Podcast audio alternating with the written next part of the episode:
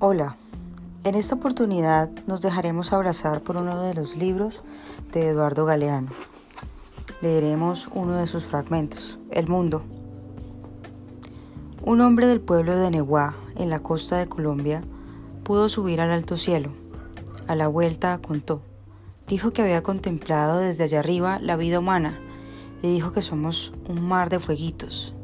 El mundo es eso, reveló. Un montón de gente, un montón de mar de fueguitos. Cada persona brilla con luz propia entre todas las demás. No hay dos fuegos iguales. Hay fuegos grandes y fuegos chicos, y fuegos de todos los colores.